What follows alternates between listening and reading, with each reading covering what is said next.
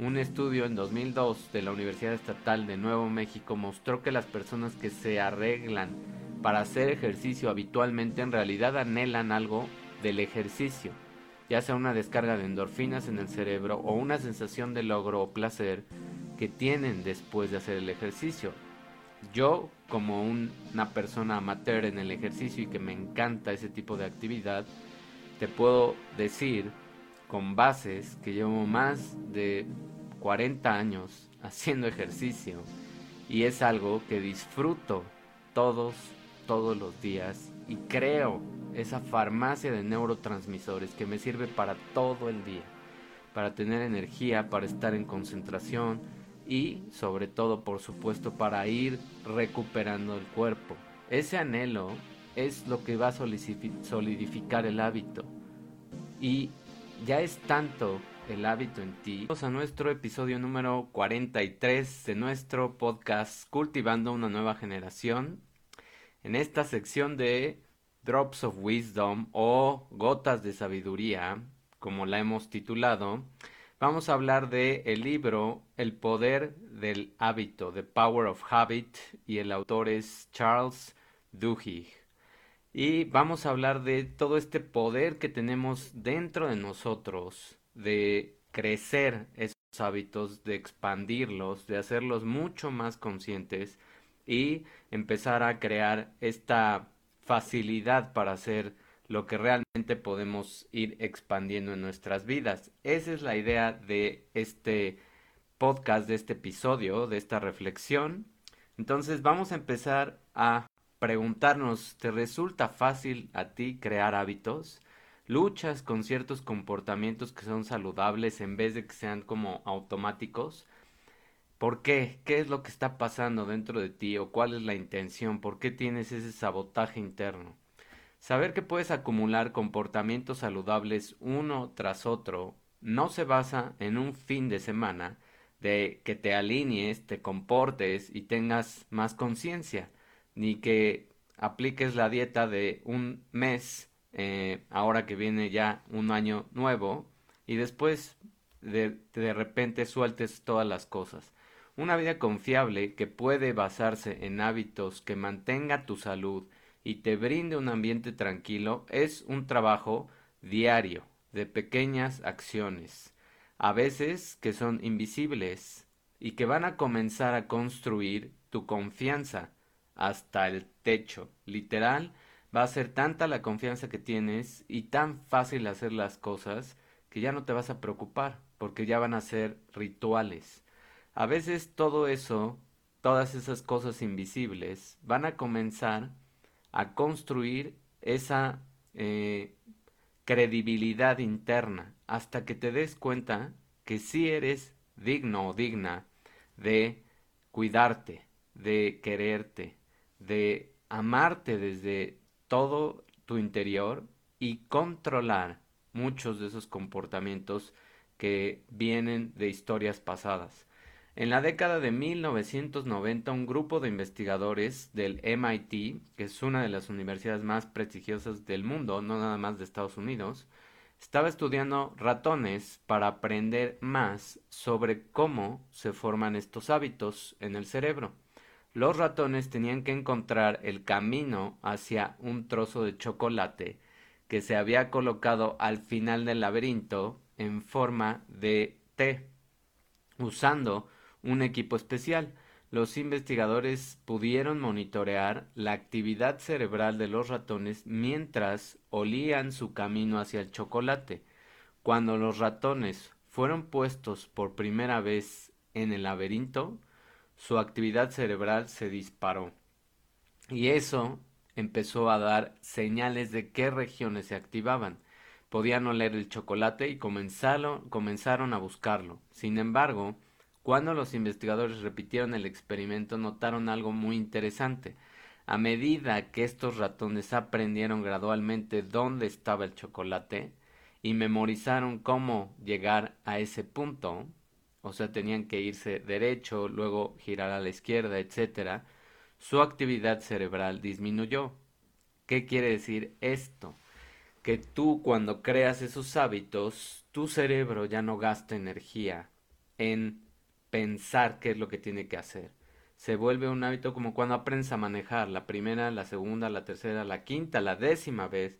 Todavía hay más estrés, pero todavía piensas, sobre todo si es un coche que es estándar, cómo meter las velocidades, cómo ir sacando el clutch, etc. Cuando ya vas practicando, cuando se vuelve un hábito, ni siquiera te concentras ya, entre comillas, en ese tipo de detalles, sino más bien estás concentrado en el camino.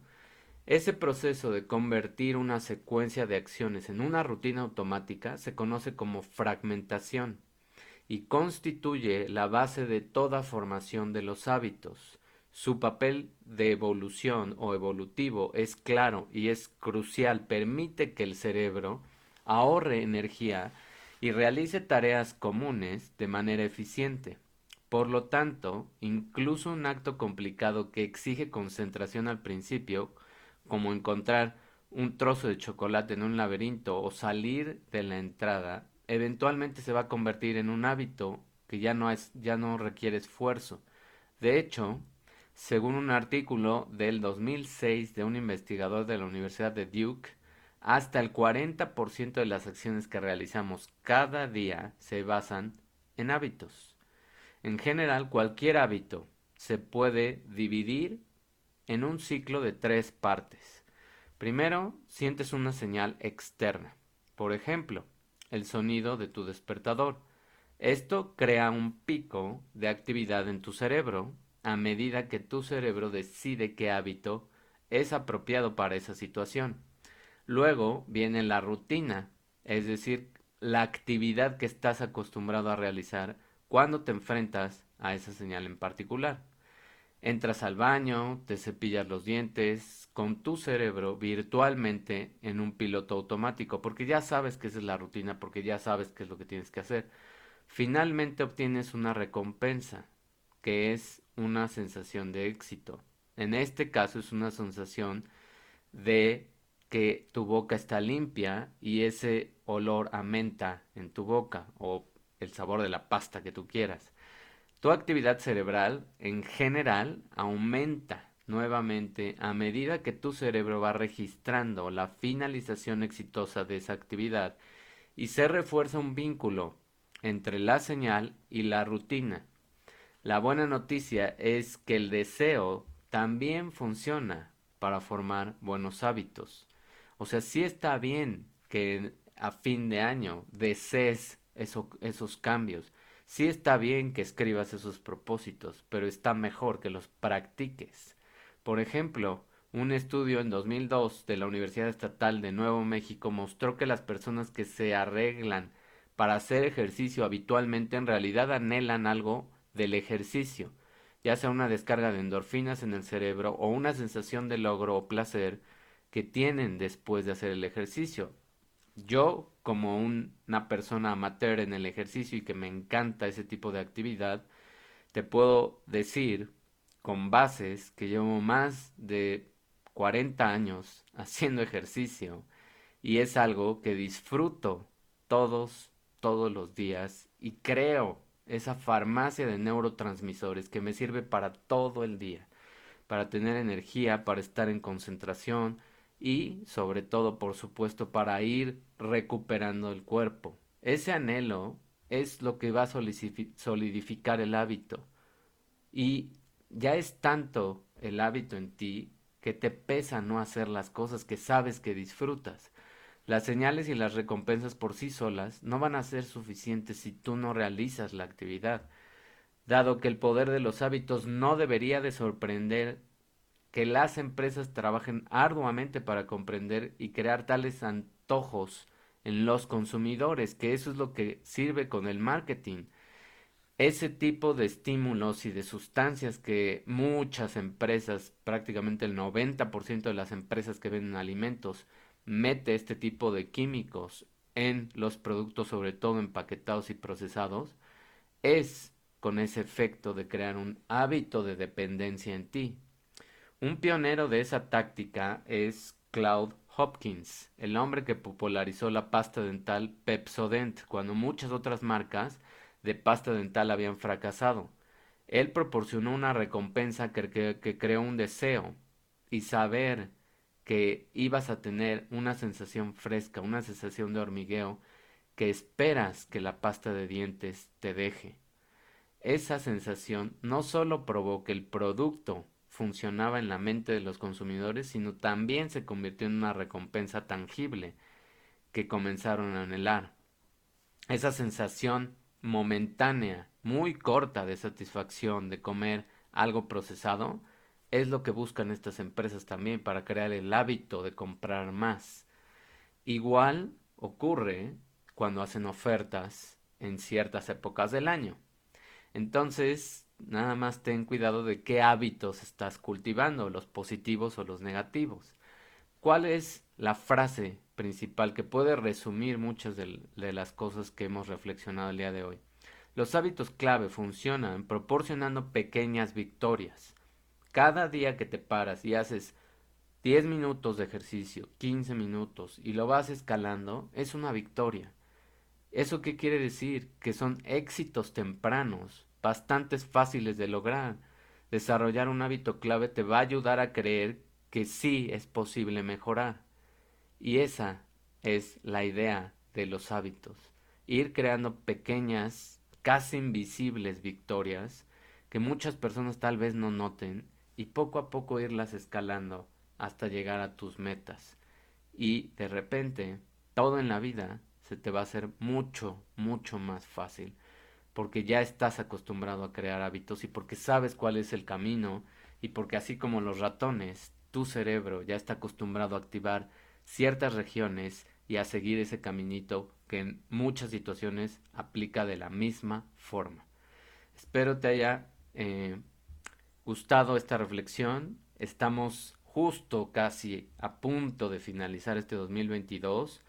O sea que esta plática, esta reflexión queda perfecta para que si el 2023 ya quieres dejarte de bromas, pues te inscribas en un programa que realmente también te va a ayudar a crear estos hábitos y te va a dar todas esas herramientas para conocer tu biología, tu biomedicina, tu bioquímica, y todo tu cuerpo desde tu interior, creando las cosas a conciencia y por supuesto ya está comprobado.